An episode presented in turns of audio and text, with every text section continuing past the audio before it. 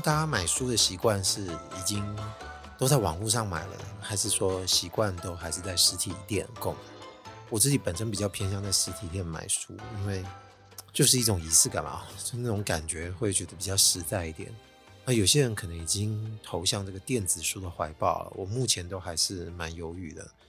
即使其实我们现在已经很习惯用平板看很多东西了，但是平板上面看书好像习惯还是没养成。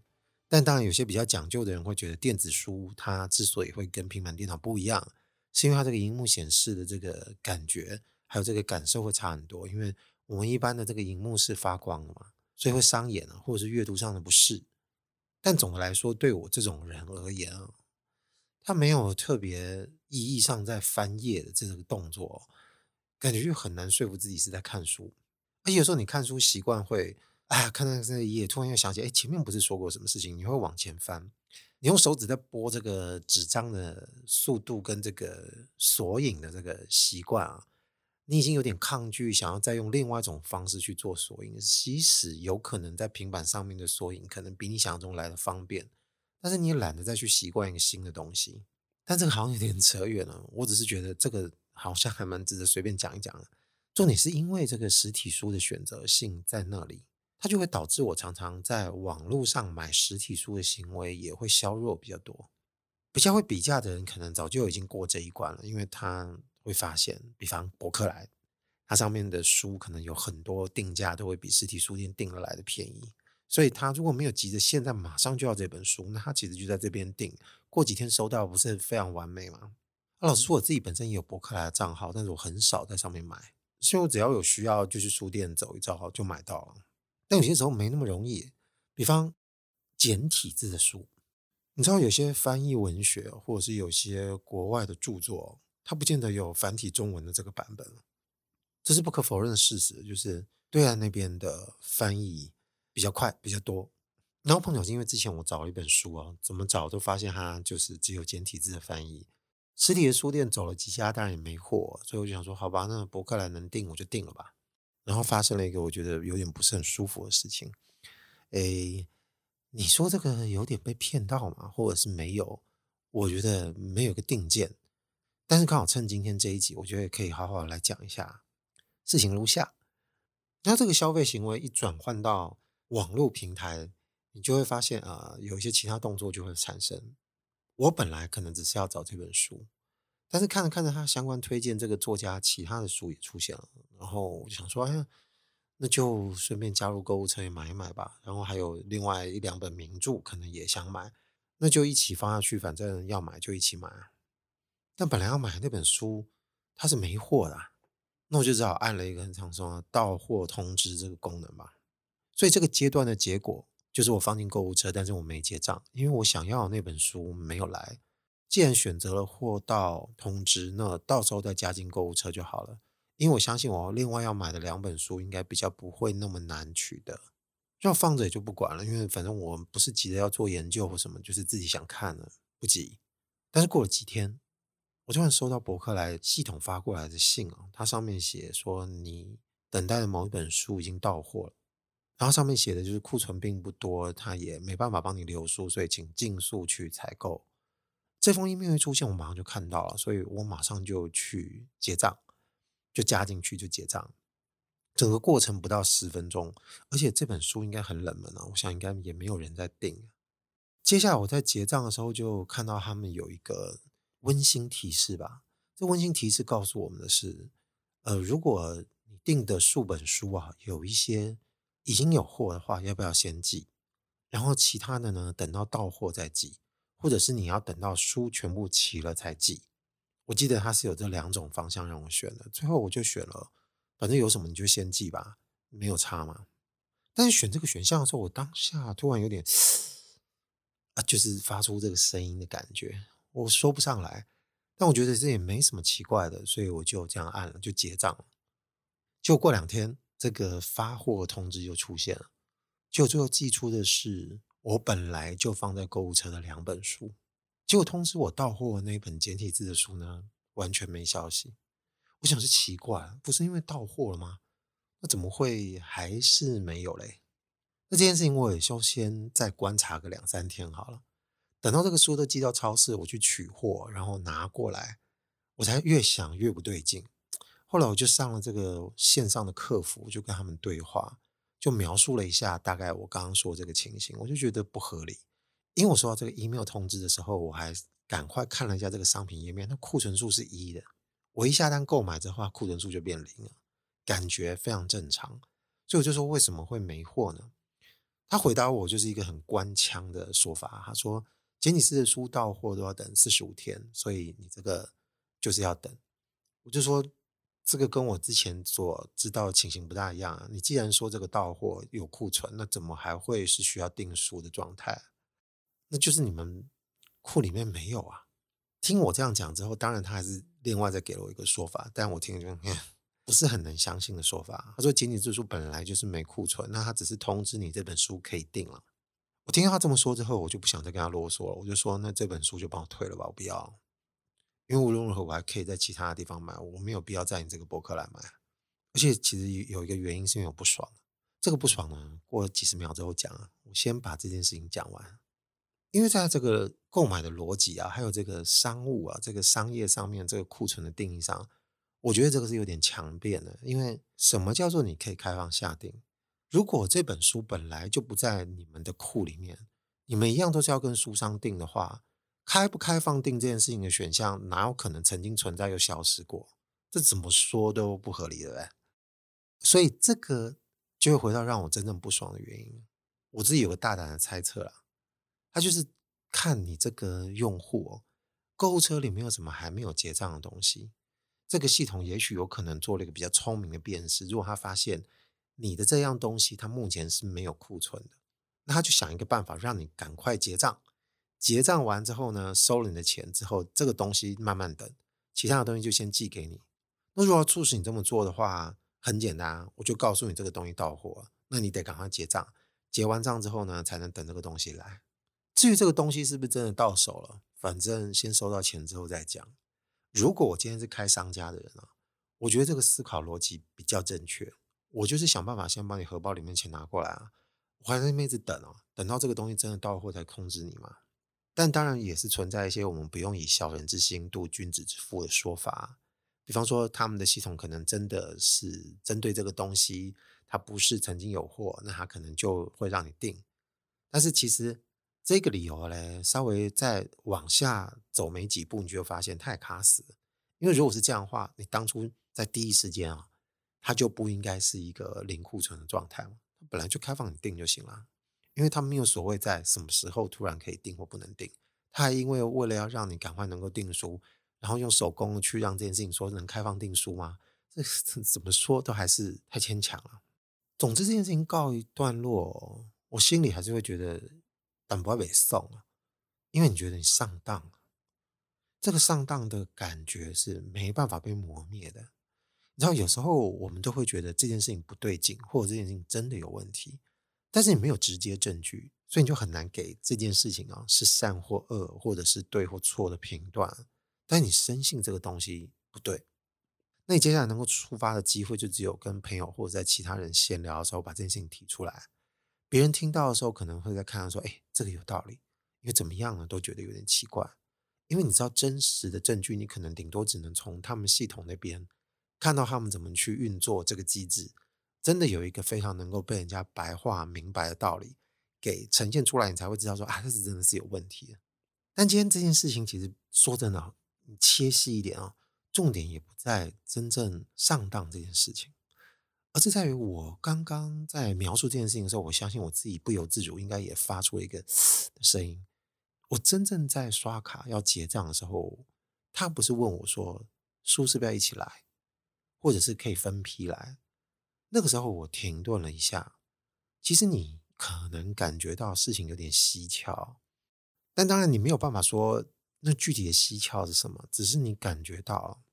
我们比较白话说，就是你精明的人，或者是无时不刻处在警惕状态的人，可能那时候他就会停止这个购物行为，因为他可能会觉得，哎，我不想跟你赚这个钱，因为我觉得这本书我本来想订的那一本呢，应该横竖还是拿不到。所以我没有必要在这边进行购买的行为，我不要把它 close 掉。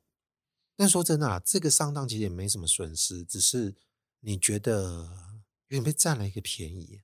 这个便宜并不是在于说你被人家多赚钱，而是在于凭什么这个时候我就突然被你先把钱给交易走了？而我其实在 这个动作之后，我是配合演出的。这个才是我自己在想，我自己认为这个明明不对劲，但是为什么还是在选择的时候做了配合的动作？所以这个小事情不由得想起，最近不是还有更大的这个新闻吗？哎呀，怎么又是时事？不管，就是柬埔寨嘛，大家不是在说，其实几个月前早就有很多很多人被诈骗了，去那边工作嘛，那不外乎都是用一些高薪的。送你机票啊，等等的这些方式去，希望你过去嘛，给你包吃包住啊，旅游兼差啊，就是这种高福利。那可能当初你就会觉得，哎，这个好赚，就会过去。当然了，你看现在我们这件事情已经闹得很大，我们大家大部分的讨论基础都在于说，到底是谁会这么笨，相信这件事情？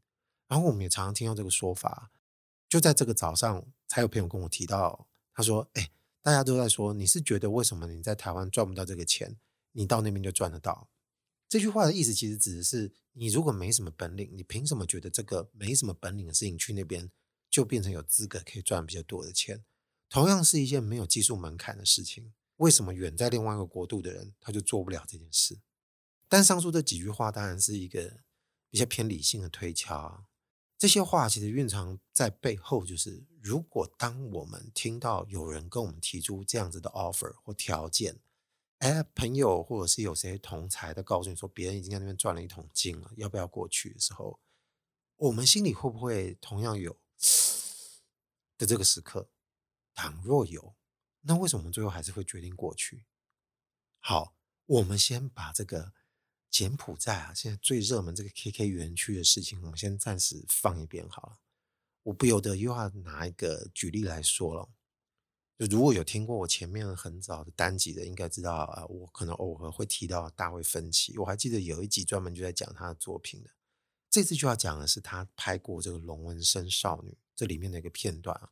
我之所以为什么会提大卫芬奇，是因为。《龙纹身的少女》这个电影或者原著，其实本身早就在其他内容载体出现过了。原著本身是一个嘛，瑞典版的电影是一个。但瑞典版电影太久以前看过，其实我已经忘了它的一些桥段在演什么了，所以我不敢说他是不是曾经出现过这个桥段。但大卫芬奇的电影里面确实是有的。这个桥段是什么？接下来又有点小暴雷了。虽然我相信这个时候你还没看过这部电影，那我觉得算了啦，你就听吧，因为你到这个时候竟然还没看过这部片。因为我们知道这部电影最主要的主轴就是要去追凶嘛。曾经有一个变态连续杀人魔，但是一直不知道人在哪里。然后有一个富豪呢，就在猜他所珍爱的一个外甥女，还是侄女，还是外甥女？Anyway，就是一个他一直很深爱的晚辈，他就失踪了。他相信是这个连续杀人犯杀了他，但是他希望把这个真凶给追出来。整个电影一直演到后面，他们抽丝剥茧，已经慢慢发现了。这个真凶有可能就是这个人的长兄，他本身可能是一个变态杀人魔，会强奸并杀害人。那场景就在这个男主角，他趁着这个哥哥其实已经是长大成人了，公司好像大部分都是他在还，叫马丁吧，我记得这个人叫马丁。他去马丁的私人豪宅偷偷潜入去看有没有哪些线索，结果看着看着，没想到这个马丁突然就回来了，虽然说赶酸，他赶快跑走。那他们那种高级的别墅，可能就有那种落地窗啊，很多是很容易可以把整个门就拉开，然后慢慢再退出去。演的时候，这都是他很紧张啊。反正我是先讲前面部分，要不然我们没办法理解后面到底发生什么事啊。总之他逃出去哦，结果他自己开始衰，没想到他那个山坡要往下走的时候，个里不动，结果就发生哦，就是狼唱声音。就这个马丁就在家里听到，他就把门打开，就说：“哎。” Michael 就是这个男主角的名字啊。我说你怎么在这？然后因为很紧张，说就随便讲一些五四三啊。讲了五四三之后，突然这个马丁就跟他说：“哎，我老爸是要问你啊。”他说：“什么事？”他说：“那就进来喝杯酒再说吧。”因为男主角就进去了，又回到这个房子里面。然后接下来他们就把门就关起来了。他说：“你刚怎么了？”他说：“我摸黑跌了一跤。”我说你没有手电筒啊？他说我这边有。他说没关系，还没事这样。然后说就问了一些其他的事情，就是你们调查进行的怎么样啊？他说没进展。其实这个时候他已经知道这个人就有嫌疑了，所以他怎么可能会跟他说有问题的就是你呢？讲没几句，他又在问他，啊，真的没进展吗？我说没有。我说可是你怎么看起来一副很着急的样子？他说没有啊。他说你是不是要急着回去啊？我说：“我想应该是吧。”这个对话到这里的时候，你就发现已经没什么好聊了，除非打开天窗说亮话。讲着讲，他突然就说：“我运气比较好，我有枪。”男主角说什么？他就把枪拿出来，他就说：“枪比刀好用。”拿着枪就指着他，代表就是我怎样你被冲啥？而且你逃跑的时候，其实偷偷带着一把刀在身上，现在把刀就丢在桌上吧。这就是为什么他说枪比刀好用的意思，就对了，好吧？他真的被抓起来了，因为他被枪挟持了，就代表他侦查不成功，还被这个真正的真凶给抓起来。他被带到地下室之后呢，就产生了一个我觉得比刚刚前面在铺陈的时候更重要的一段话，这个绝对就可以呼应我们前面在讲的，不管是我购物的时候，还是这个柬埔寨的事情啊。他问他说：“我问你。”你为何不相信自己的直觉？你明明感到事情不对劲，你觉得事有蹊跷，那、你觉得好像胆不奇怪，你为什么还是选择回到这个房子里？我有逼着你拖你进来吗？没有啊，我只是刚刚问你，你要不要喝一杯酒，你就进来，对不对？这些话都是马丁说的啦。而且有时候其实很难相信人会因为不好意思离开，就就没及时脱离险境。但事实上就是这样，然后接下来就说他以前的那些受害者，因为他知道反正男主角知道他的底细，他就开始讲他以前杀了的那些女孩子。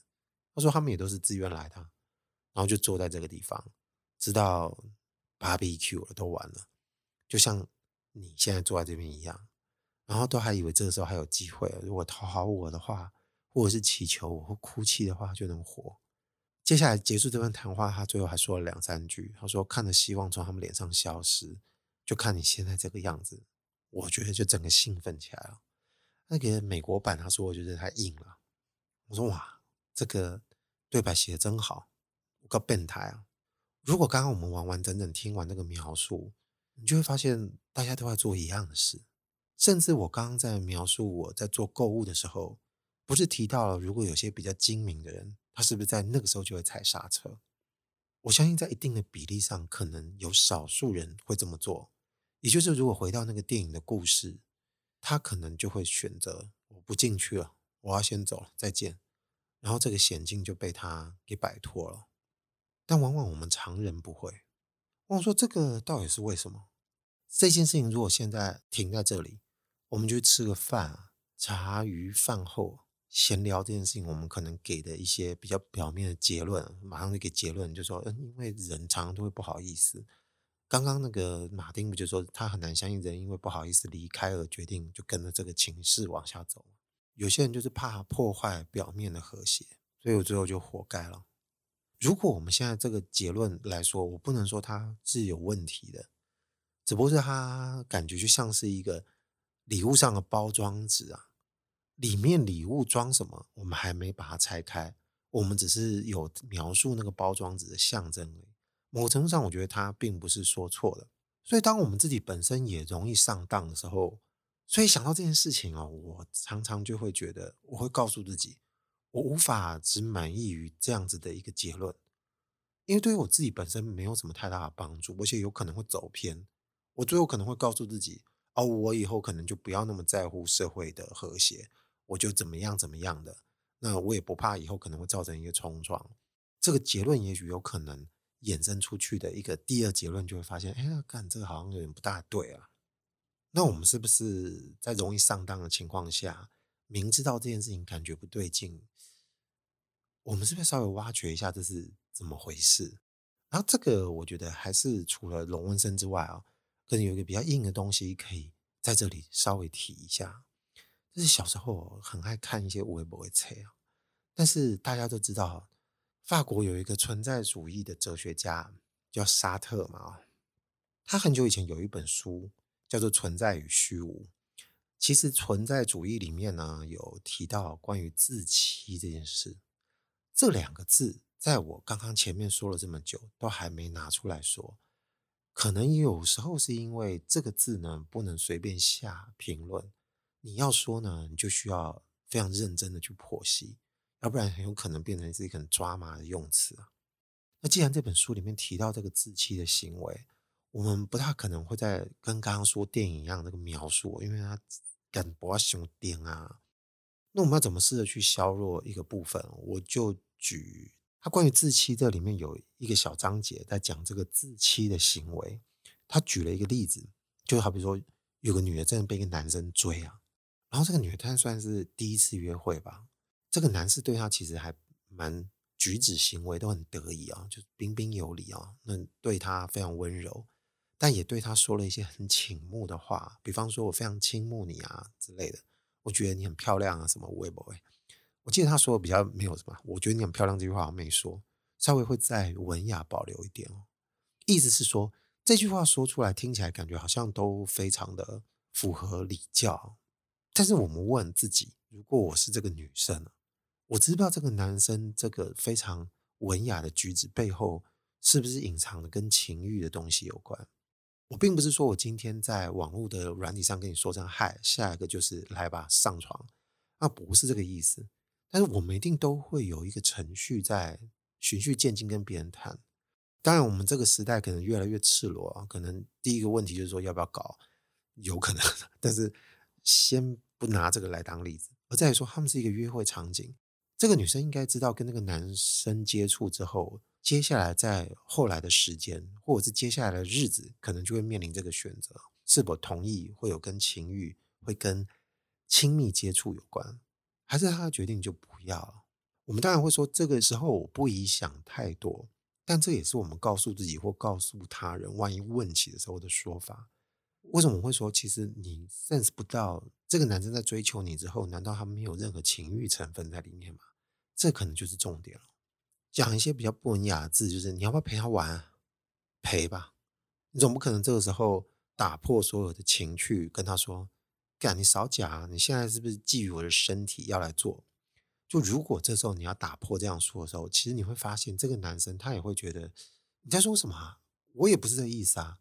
因为喜欢你，接近你，我们聊天，慢慢接近，我们可能双手碰触这些过程，他都。不可能一触即成，也就是如果我今天真的要跟你发生关系，情欲可能并不是完整的终点，但是它在于这件事情包括后面的意义，一定存在有这个动作相关，对不对？他接下来还举了一个更进一步，就是说这个情节发展会怎么样呢？他举例，比方这个男生突然握住了他的手，对方这个行动其实就等于说在逼这个女生做一个直接的决定啊。就接下来命运可能会往两方跑，你让他抓住你的手，那其实你就慢慢赞同了这个调情，因为代表大家有得到一个善意的回应。如果你把这只手收回去，那就代表你否决了这件事。这个时候有一些暧昧啊，或者是有一些隐性的这种和谐感，可能就会被你整个破坏或收回掉。但通常是，如果我们是这个女生，或者是彼此都还有好感的情况下，我们不会选择。收回这只手，但你也不会非常热情的一直让他握这只手，因为你是被握着的，所以其实比较偏向的是我们尽力拖延了这个被握着的时刻。那这个拖延指的就是在于说，你拖延可能会收回的时间，但事实上你并不会收回。在这个情境下，我们可以视之为说，其实我们某程度上已经忽略自己的手，就其实你没有察觉这只手，因为这时候我们的精神状态已经。更偏向一个精神性的东西，就是我们现在正在交往的一个场景啊，我们的人啊跟身体是为了这个交往啊约会的场景而服务的。在那个当下，我也会选择相信你，你的恭维是很真心的，而且不俗套。你的手握起我的手的时候，就掩盖了后面有可能还会发生情欲指向的事情，但他可能会顺利的接下来一步一步的。朝这个方向发生。好，那这个说完就说，哎，那这是在自欺吗？可能这里面有个比较细微的关键，我们可以把它挑出来说。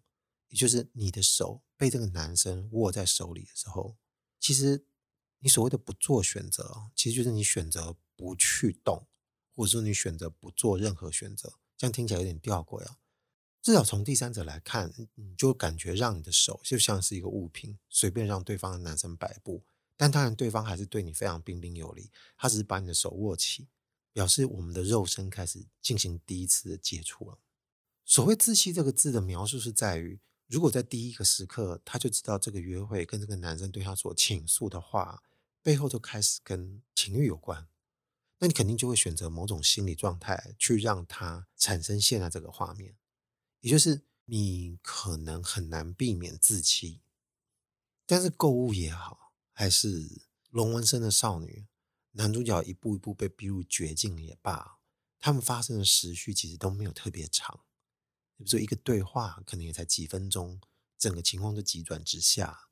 我刚刚不是说我收到这个封信啊，然后下单买的时候，最后发现结账的时间也不拖十分钟而已。那么可能这个角色可以拉得更短，比方刚刚举这个沙特他在著作里面写的这个约会的例子，其实我相信他们在一些情话绵绵到最后握起这个手，这个时间可能也不会很久，但有没有更短呢？我小学的时候遇过更短的事情。你有没有发现我们小时候在那个巷弄啊，不管你住在哪里，常常就是有些人家的狗，它不牵好，就把它放在门口。啊，有谁经过的时候，那狗可能就会冲出来叫啊，或甚至会追人。小时候最怕就是这种情况啊！啊，好死不死，我们家附近每次要回家这个路段呢，就会遇到一条狗。每次经过那个路口，它就会冲出来，就会追咬人。所以，我们小学生就会特别害怕。这个时候，我还在讲另外一个角色，也就是这个狗的地点，好比说 A 呀，啊，我家就是 B。这中间其实呢，路程中有一个 C，这个 C 是谁？有一个人家的门口呢，就是这个 C 点，门都是打开着的。为什么？因为他们那边有一个算是精神病的人啊。我们白话讲就不好听，讲说起笑的狼啊、疯子啊什么的。但当然我，我并不是很清楚说，当时小时候遇到的这位仁兄呢，他到底是属于哪样类别的精神疾病？但总之，他就是一个语无伦次的，常常在那个地方对大家笑啊或什么的。所以，我们以前每次经过的时候，看到他那边讲一些有的没的话所以，我们就没办法沟通，那也都会有我们一个刻板印象，就是你不要跟他讲话，我们就走掉。那其实经过每个人，他都会想要跟他攀谈，但是其实你没有办法跟他攀谈，因为他言语是无逻辑的嘛。所以你会觉得，嗯，他就是一个没有办法沟通的人而已。为什么会提到 C 点这个疯子啊？因为有一天啊，我又回家的时候，在 A 点又遇到那个狗，门没关好就冲出来了。这次狗追得特别急，我就特别怕。然后一路往家里跑的时候呢，刚好这个 C 点的疯子站在那边。然后这个孩提时代的我，竟然在那个当下做了一个决定，就我冲向那个疯子，因为他是一个成人，所以我以为他会保护我。就你知道发生什么事吗？干嘛？他把我推开，直接推向那个狗，然后我就尖叫更大声。好险那次不知道为什么，好像有别的大人刚好在那个时候走过来经过，就帮我们把狗赶走了。所以我好险我没有被咬到。我记得那时候几乎是说时迟那时快就要被咬到了。然后心想说：“跟这个疯子鸡巴也妈的，跟你求救，你竟然不帮我。”但是后冷静想想啊，我那时候小学生，但已经在想说：“你是笨了吗？”你为什么要冲向他？他就有点像是我在海里哦，快要沉了，就拉了一根浮木，其实对自己毫无帮助。但是他推开我那个当下，你有没有想过，其实这件事情有可能会产生的？也就是你抓的其实不是浮木，你抓的可能是一个铅块啊！你今天他不理你就算了，他还把你推向那只狗啊！难道你心中没有闪过一丝，觉得这个事情是有可能的吗？如果这些东西都是一个系列啊。从买书啊，或者是电影的例子啊，或者是存在于虚无里面说的那个约会的例子啊，我们在说自欺的时候，其实你就很难说用无辜或不无辜来看了。至少我觉得小时候冲向疯子这件事情确实是挺无辜的，但肯定是有心得。只是这些病例来看啊，被狗追的事情，其实它的瞬间程度是最短的。我在想，AD 看到狗被追，可能了不起才三四秒、五六秒就遇到那个疯子，所以那个决策时间下是更短了。最长是什么？其实就是柬埔寨这个诈骗了。整个过程时序应该拉很长吧？你不大可能决定要去柬埔寨，跟听到这个要跟你诈骗的消息，它是在同一天，应该可能还会过几天呢。所以前面这些事件啊，跟诈骗去柬埔寨，相比来说，其实根本就已经是一瞬间了。有这么多考虑的机会，有看到破绽的机会，甚至其实，在机场还有人拦截嘛？为什么我们还是执意要去？那是不是所有的过程都必须是要在等你梦醒了之后，你才会发现，干全部都很北烂？所以我们只能说，当初是鬼迷心窍，因为你找不到其他的形容词来说当初为什么会做这个决定。我只是仿佛感觉到一件事，就是我们大部分的人，如果在那个当下选择自欺，这个自欺的任务可能必须要执行到彻底，你才会抽离。如果它是一个很宿命啊、无解的，那我们双手摊开，就只能面临着一件件事情的到来嘛。其实我也觉得好像不能这样告诉我们自己，毕竟事情有分很多种种类。你看，今天举了这么多例子，有些其实可能会造成财产或生命的安危，有些其实跟自身的损失是无关的。但借由某种情境来说，我们可以再稍微细想一下这个龙纹身少女的事。刚刚我们不是在说她这个怕场面难看，所以选择不要吗？其实我觉得很有可能更一种心理状态，这是我们可以来剖析的，因为这个很像我们真的人会干的事。虽然电影演的时候，我们常常觉得说这个人怎么那么傻，但今天换作是我们，可能会做类似的决定。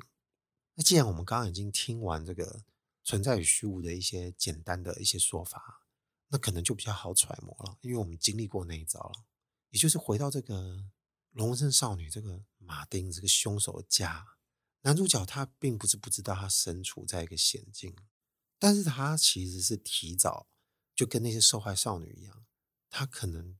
已经觉得这可能会没事，因为这个时候啊，这个马丁并没有露出他狰狞的面目，他也没有拿出任何东西，他只有到后面才把枪拿出来，已经准备要把你挟持走了。在前面那段时间，他都还没有办法证明这个人真的要在这个时候，此时此刻对自己不利的话，他可能都会选择告诉自己，如果我跟他进行一个友好的动作，也许有可能情况会不一样。而且他现在是如此的和善。总的来说，我们可能会觉得整个情况是如此的危险，这个危险可能就跟现在这个人有关。但是我们已经在那个时候把整个情况变得很危险的事情当做第一要务。但是站在我们眼前的这个人目前又和颜悦色的时候，他很可能就像是我刚刚在说这个疯子站在那边啊，我做了一个错误判断，投向他的怀抱，投向他的怀抱，结果下场才会发现。哎，为什么那个时候你会干这件事情？可是，在推回在那个时候，你可能没办法不这么选择，因为它是唯一一个温暖的存在。所以，如果我们都活在当下，很有可能比较容易会上当。如果有人对你有恶意的话，这个诈骗方呢，我们到目前为止其实都没有谈，因为我们现在说的就是整个情势让让自己慢慢进入啊，所以我们可能就不得不走这一招。但是如果我们要把这个有恶意的人也掺进进来的话，那我们就会发现诈骗的这个真的是很可恶。也许他们没有知悉人呢，在这个道理，其实在某个程度上，他是需要靠自欺来帮最后一把。但他们其实可能多多少少有感觉到这件事，可能会用别的语言来诠释这种情形。比方，哎，他自愿要上传的，他就傻嘛；或者说，有些人就不爱被劝啊，他喜欢被骗啊。这些有的没的言语哦，其实他在在都像是我们刚刚说这个礼物的包装纸一样，可是没说透。但是如果真的说透，背后指的还是我们自己本身会配合演出。那既然诈骗集团这么恶质，但至少他在前面没有告诉你我要害你，那我们再把这个抽掉好了。在这个节目的最后，我们再来想象另外一种可能：如果有些是明目张胆的恶呢？他就吃定了你傻蠢啊！他吃定了你没种，我们还会自欺。现在这个时代好像还蛮多这种事的。有些人可能跟你提一些协议啊，或者是有些人跟你提一些有的没的事，不管是小规模还是大规模的公司跟公司、个人跟个人之间，或者甚至到国家跟国家之间，个人事就小，因为在这个肉身之外，没有人能跟你辩证了，就是自己的责任自己担啊。白话讲是这样，但如果到一个公司、团体、家庭啊，或者到整个社会啊，你要怎么看待有一群人会选择自欺？面对恶的时候，他还是自欺啊？感觉可能会把大家都拉去挫赛。那个时候，我们可能就没办法像今天录这一集一样，还能心平气和的做个很浅的讨论。那时候，我们可能只会演戏。突然就会觉得，在机场那些警察好辛苦。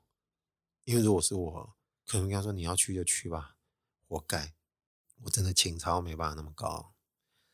网络上的芳邻，我是阿贵，今天就先讲到这边，拜拜。